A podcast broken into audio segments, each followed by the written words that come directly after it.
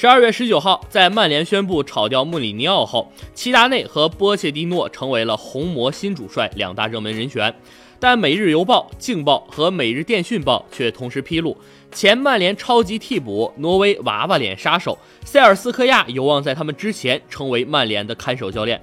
在刚刚，曼联官网更新了一条视频，在视频标题中写道：“塞尔斯科亚将会成为球队的临时主帅。”消息已经发出。英国的《太阳报》和《每日邮报》等媒体均纷纷报道了这条消息，引起了广泛热议。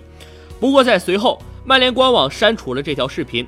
无独有偶，除了曼联官宣秒删之外，现任挪威首相埃尔纳索尔贝格也在自己的推特上宣布了索尔斯克亚履新曼联，